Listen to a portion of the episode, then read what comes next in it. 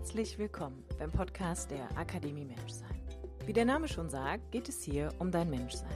Denn alles in deinem Leben steht und fällt mit dir, weil du der wichtigste Mensch darin bist. Mein Name ist Kim Sternemann. Ich bin Coach, Yogalehrerin und Gründerin der Akademie Menschsein. Mein Podcast dient dir als Muckibude für dein Bewusstsein und dein ganz persönliches inneres Wachstum. Hallo, du wunderbarer Mensch. Herzlich willkommen zu einer neuen Episode vom Podcast der Akademie Menschsein mit mir, Kim Sternemann. Bevor ich dir gleich verrate, was die heutige Podcast-Folge für dich beinhaltet, möchte ich an dieser Stelle einmal sagen, gestern, am 2.3. ist dieser Podcast ein Jahr alt geworden.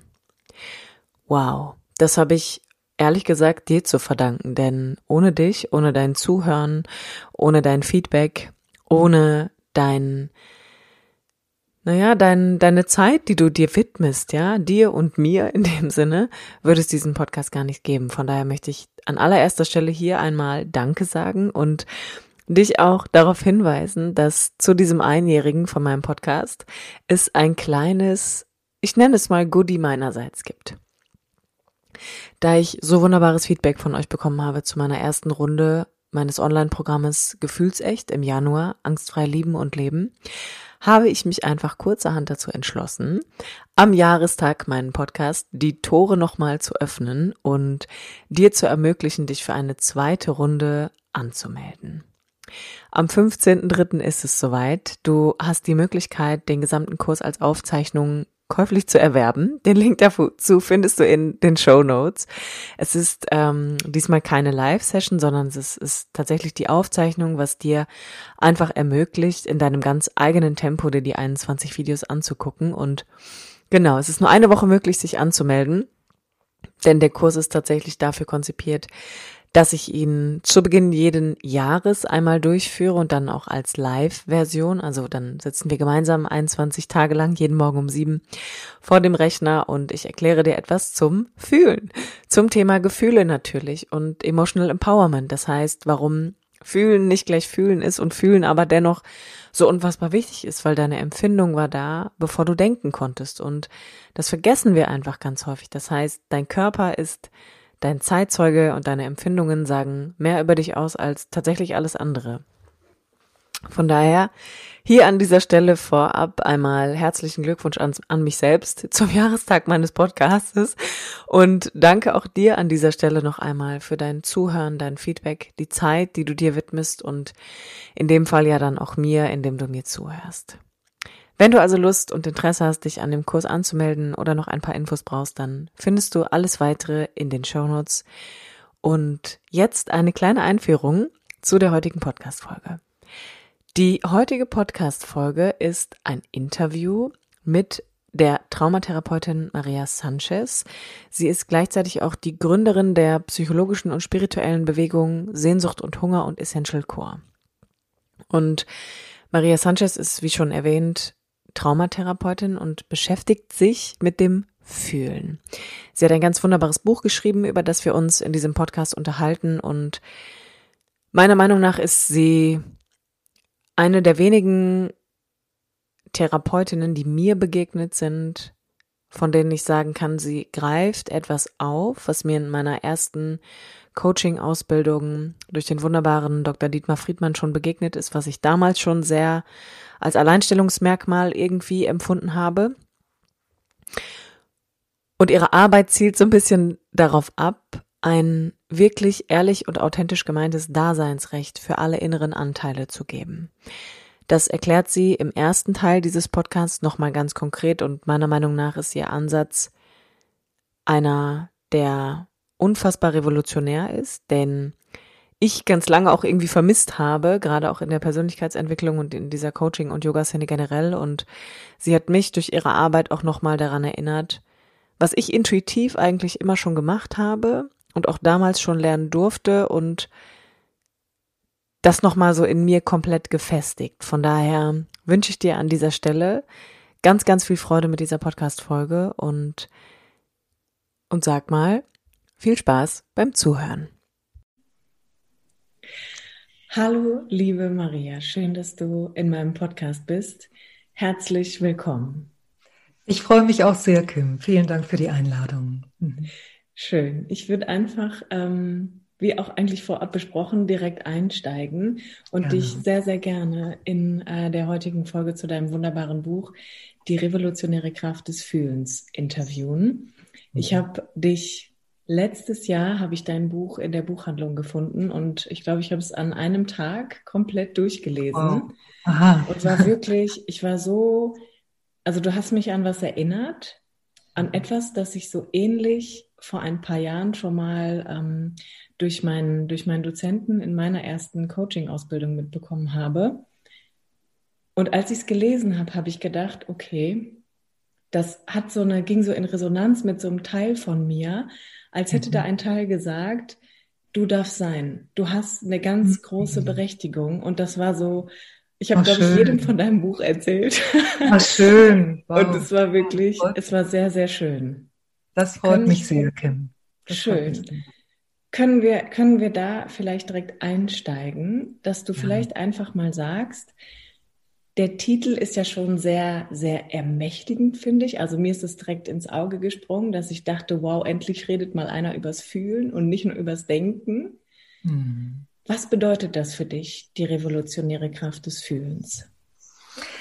Also die revolutionäre Kraft des Fühlens ist deshalb ähm, bewusst gewählt als Titel, weil meiner Erfahrung nach aus meiner therapeutischen Praxis, als ich bin ja Traumatherapeutin, ist es so, dass Fühlen nicht gleich Fühlen ist. Manchmal glauben wir ja, wir, wir nehmen uns wahr und dann fühlen wir zum Beispiel einen Druck auf der Brust oder wir fühlen ähm, eine atmosphärisch eine Traurigkeit oder so. Aber wir stellen uns in der Regel gar nicht so die Frage, mit welcher Haltung wir eigentlich uns unseren Emotionen oder Gefühlen nähern. Und meine Erfahrung ist eben, dass da ein, ein, ein blinder Fleck existiert, dass wir sehr stark wie zielfixiert sind. Ich fühle das oder das, damit es dann endlich verschwindet. Und uns ist dann gar nicht gewahr oder häufig nicht gewahr. Und in meinem Buch versuche ich das ja ähm, schrittweise zu erklären, dass genau durch diese Haltung, ich tue etwas, damit es dann nicht mehr da ist, gebe ich auf einer tieferen Ebene die ganze Zeit die Information, ich will mich nicht haben, so wie ich bin. Oder ich könnte es auch anders formulieren, die Information ist die ganze Zeit im Raum, sei anders. Und diese Haltung ist genau die Haltung, die uns zu einem Strukturaufbau, ich nenne es ja emotionales Überlebensprogramm oder biografisches Schutzprogramm, geführt hat, also wo wir am Anfang unseres Lebens von unserer Umwelt sehr oft die Information bekommen haben, sei anders. Und wir wiederholen sie und, und glauben dann, wir seien liebevoll mit uns auf dem Weg unterwegs, aber eigentlich wiederholen wir auf einer tieferen Ebene die Gewalt. Denn man kann sich das vielleicht anhand eines Beispiels, damit das nicht so abstrakt bleibt, verdeutlichen. Es ist für uns so normal, dass wir zum Beispiel unser, unsere Tochter oder unseren Sohn, wenn er traurig oder wenn sie traurig ist, in den Arm nehmen. Und ganz häufig sagen wir dann ermunternde Worte. Und was wir aber oft nicht im Gewahrsein haben, ist, dass die Subbotschaft, die wir auch mitsenden, ist, fröhlicher bist du richtiger als traurig. Unser, unsere Haltung ist also auch da schon ganz früh, auch von, auch kollektiv, nicht nur familiär, auch kollektiv, ähm, sei anders, wenn du fröhlicher bist, bist du noch richtiger. Und das ist ja nicht mit Absicht, dass wir das so tun, aber es, es wird dann deutlicher, dass zum Beispiel wütend sein oder traurig sein nicht so in Ordnung ist, dass wir alle danach streben, dass wir glücklich, fröhlich und ich weiß nicht was sind. Und die Frage gar nicht im Raum steht, wer hat denn jemals festgelegt, dass Freude mehr wert ist als Traurigkeit? Ja. Und sich damit zu beschäftigen, öffnet völlig andere Türen. Es geht nicht um eine Pseudo-Akzeptanz, es geht nicht darum, ähm, alles darf da sein, was ja oft auch so ein Konzept von vielen Richtungen ist, weil es im Kern oft nicht stimmt. Wenn man es überprüft, ist zumindest meine Erfahrung, wenn alles da sein dürfte, hätte Wut den gleichen Stellenwert wie Freude, aber wir streben alle nach der Freude. Und ich glaube eben deswegen die revolutionäre Kraft des Fühlens. Uns fehlt eine Begegnungskompetenz mit uns selbst. Die Emotionen, die wir als schwierig erachten, Traurigkeit, Wut, all das, die Emotionen an, Sinn, an sich sind nicht das Problem, sondern wir haben keine Begegnungskompetenz. Und darauf möchte ich in meinem Buch eben gern noch mehr aufmerksam machen. So. Ich kann da gerne auch noch mal so eine eigene Erfahrung von mir mit reingeben. Gerne. Ähm, gerne. Ich habe mich hat das auch noch mal so stark daran erinnert. Ich bin eigentlich mein Leben lang schon immer so ein bisschen äh, am Forschen. Also warum bin ich, wie ich mhm. bin und warum habe ich mhm. auch so verschiedene Verhaltensweisen? Und ich habe mich immer auch gefragt, aus welcher Haltung heraus begegne ich mir? Also was ist meine Absicht? Und ich habe eine große Erfahrung oder eine Erinnerung an eine Erfahrung, dass immer, wenn ich als kleines Mädchen traurig war oder gewütet habe, auch so ein, so ein sehr energetisierendes Wütendsein, mhm. Dass mein Vater immer gesagt hat, benimm dich. Ja. Und ich habe als Erwachsene, habe ich irgendwann ja. mit meinem Vater, bin ich in diesen Dialog gegangen und haben mal gesagt, Papa, was hast du da gemacht? Also das war so ein Implizieren von, das, was du tust, ist falsch. Genau. Du verhältst dich falsch und es ist auch falsch, wie du darauf reagierst und wie du es wahrnimmst. Genau. Und das war genau. so ein. Und das ist toll, weil, weil genau darum, glaube ich, geht es, Kim. Also mein, mein, meine Absicht, meine Intention, mein, meine Hoffnung und mein Wunsch sind äh, oder ist oder sind, dass die Menschen wieder mehr anfangen zu forschen. Mhm. Das, ähm, weil auch was ich sage, kann ja jemand sagen, Moment, ist ich aber ganz anders. Und Hauptsache, die Person erkundet sich, weil letztlich entscheidet ja die Art und Weise, wie wir uns selbst begegnen, entscheidet darüber, ob wir in einer Liebesbeziehung mit uns selbst leben oder in einer Zwangsehe. Wir müssen irgendwie mit uns klarkommen. Aber wir sind ja das Nadelöhr. Jede Beziehung, jede zu unserer Arbeit, zu unserem Partner, zu unseren Kindern, zur Welt, zu Gott, zu allem, geht durch das Nadelöhr der Beziehung zu uns selbst. Und deshalb finde ich das großartig, wenn du sagst, du hast da diesen Forschergeist dir beibehalten, weil meine Erfahrung ist, dass das Kinder haben das ja sehr stark. Ne? Sie erforschen alles, ähm, aber sie werden dann stark gebremst. Und Kinder können oft auch nicht abstrahieren. Oder am Anfang ist es sowieso schon impliziert, dass sie es nicht können. Sie hören dann oft nicht, wie jetzt, wenn du sagst, benimm dich. Ne? Sie hören dann nicht, ähm, äh, du dein Verhalten ist falsch, sondern sie hören, du bist falsch. Mhm. Also das, was sie als Erwachsene in einer Mehrschichtigkeit ähm, differenzierend wahrnehmen können, nach dem Motto, okay, der kritisiert ja nicht mich im Kern, sondern der kritisiert gerade mein Verhalten, das können Kinder nicht. Kinder hören dann eben nicht, äh, du hast einen Fehler gemacht, sondern du bist ein Fehler. Und dann fangen wir an, und das versuche ich in meinem Buch eben sehr stark zu beschreiben, wir fangen dann an, zutiefst parteiisch zu werden. Wir haben Persönlichkeitsseiten in uns, wenn du von dieser wütenden oder wütend, ne, also mhm. die da energetisch wütend da, ähm, da ist, diese, dieser Präsenzraum, diese, diese Art und Weise, sich zu empfinden und nach außen zu bringen. Wir wollen dann bestimmte Persönlichkeitsseiten von uns nicht haben. Wir, wir, wir streben danach, so bin ich besser, also glauben wir irgendwann, so bin ich eigentlich. Und alles, was nicht in dieses Förmchen passt, bezeichnen wir dann als Schweinehund oder als irgendwelche anderen negativen Dinge. Wir, wir werden zutiefst parteiisch und wir versuchen, uns psychisch ständig zu amputieren.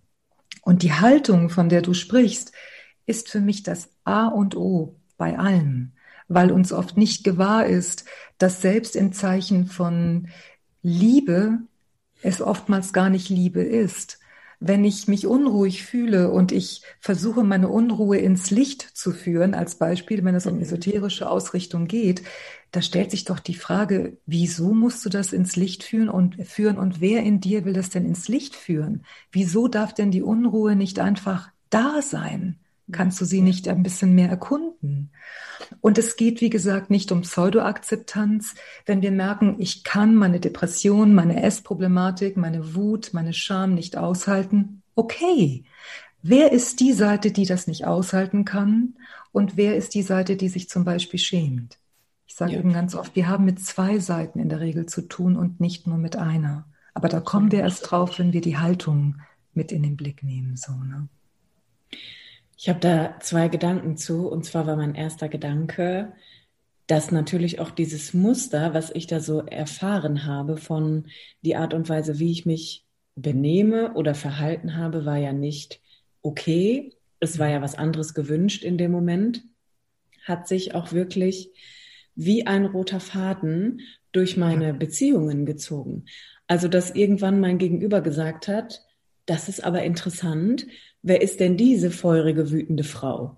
Und ich ja. natürlich dann irgendwann gedacht habe, ja, und dann komm, bin ich immer in so einen Schuldkreislauf gekommen, weil ich gedacht habe, oh nein, jetzt habe ich da wieder so gewütet und ich bin schuld daran und das ist nicht okay und habe mich irgendwann einfach mal gefragt, was mache ich denn da? Und was in mir redet mir immer ein, dass das A falsch ist und dass ich jetzt die Schuldige bin. Also ja. in was für einen Käfig habe ich mich denn da eigentlich gesteckt? Genau. Das, also sehr, das war sehr spannend. Ja, und, und, ja, und Schuld und Scham sind einfach die stärksten Dynamiken, meiner Erfahrung nach zumindest, die stärksten Dynamiken, die wir innerlich zur Verfügung haben, um uns eben in diesen Käfig, wie du es gerade gesagt hast, immer wieder reinzupferchen.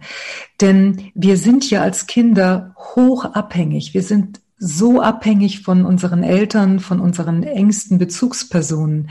Das heißt, du musst ein Selbstbild aufbauen, ein Wunschbild von sich selbst aufbauen. Du musst dich anpassen an das, was vorgegeben wird, damit du die Liebe deines Vaters in dem Falle ja weiter bekommen kannst.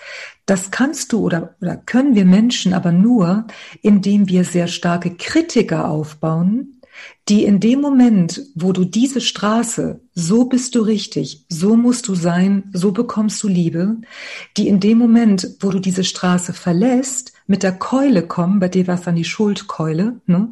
bei anderen ist es manchmal auch die Schamkeule, und dann sofort sagen, das geht gar nicht, oh Gott, jetzt haben andere Leute diese wütende Seite in dir entdeckt, oh Gott, und du bist unmöglich, und dann kommen die ganzen Gedanken, ähm, Kreisläufe, in denen wir dann festhängen. Und dann schämen wir uns oder fühlen uns schuldig und gehen wieder in den Karton oder in den Käfig.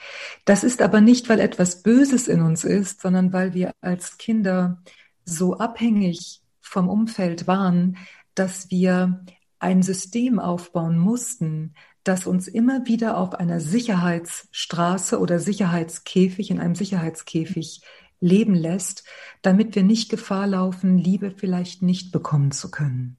Und das bleibt dann immer weiter bestehen, solange bis wir als Erwachsene den Weg nach innen langsam gehen und nicht einfach diesen Strukturen in uns in der Welt immer weiter folgen, also in unserer emotionalen oder auch Alltagswelt weiter folgen.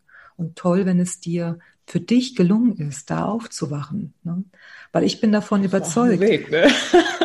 Weg, genau. Also es ist, also. es ist nicht einfach nur ähm, die Erkenntnis, da sind ja mhm. Verletzungen dran. Ne? Da sind ja, da ja, geht's ja um ja. emotionale Wunden. Und ich glaube, auch das ist uns oft eben gar nicht so gewahr, was es für uns als Kinder bedeutet hat, nicht in unserer emotionalen Ganzheit willkommen geheißen worden zu sein. Mhm. Das ist so eine tiefe Verletzung. Und weil das Kollektiv so geschieht, fällt es uns in der Regel kaum auf. Dann glauben wir, ja gut, dann mache ich vielleicht Therapie und arbeite das auf.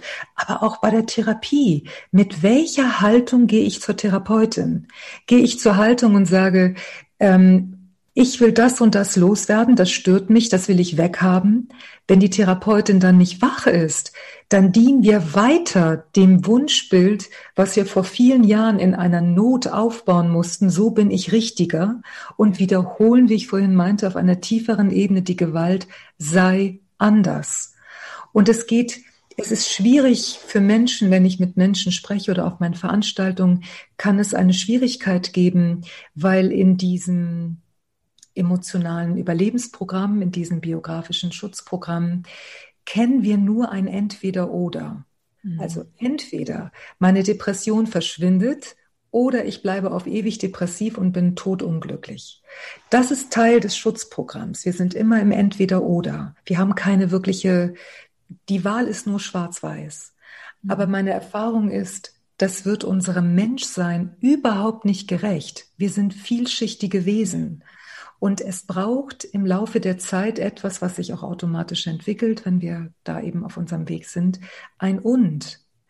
Es kann die, die Seite in mir, die zum Beispiel depressiv ist, wenn ich nicht immer nur versuche, sie zu amputieren, wenn ich gleichzeitig aber auch eine Seite in mir auch ein Daseinsrecht geben kann, die sagt, diese depressive Seite lässt mich nicht frei leben. Wenn beide Seiten im Feld sein können, in meinem Gewahrsein sein können, dann kann ich eine Instanz im Laufe der Zeit entwickeln, die beide Seiten begleiten kann.